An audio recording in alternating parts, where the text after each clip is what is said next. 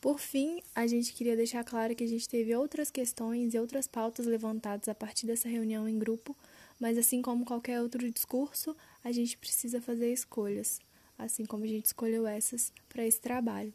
A gente queria deixar nosso agradecimento também ao professor Freixo e pelas aulas que a gente teve ao longo da disciplina.